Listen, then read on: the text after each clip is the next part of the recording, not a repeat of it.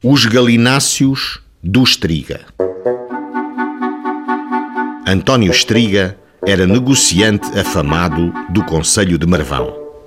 Dia houve que transgrediu o artigo 13º do regulamento do imposto ad valorem do Conselho de Marvão, isto é, o tributo que havia de ter pago sobre a venda dos bens, galinhas.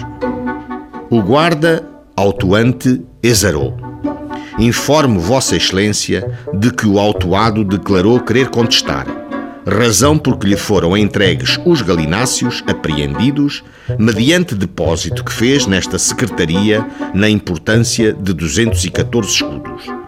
O negociante foi encontrado no sítio denominado Fonte Moura, conduzindo para fora deste conselho oito galos e onze galinhas, sem que se fizesse acompanhar da guia com que provasse ter pago o imposto ad valorem, pelo que, sendo considerado tal conduta descaminho, foram as galinhas apreendidas.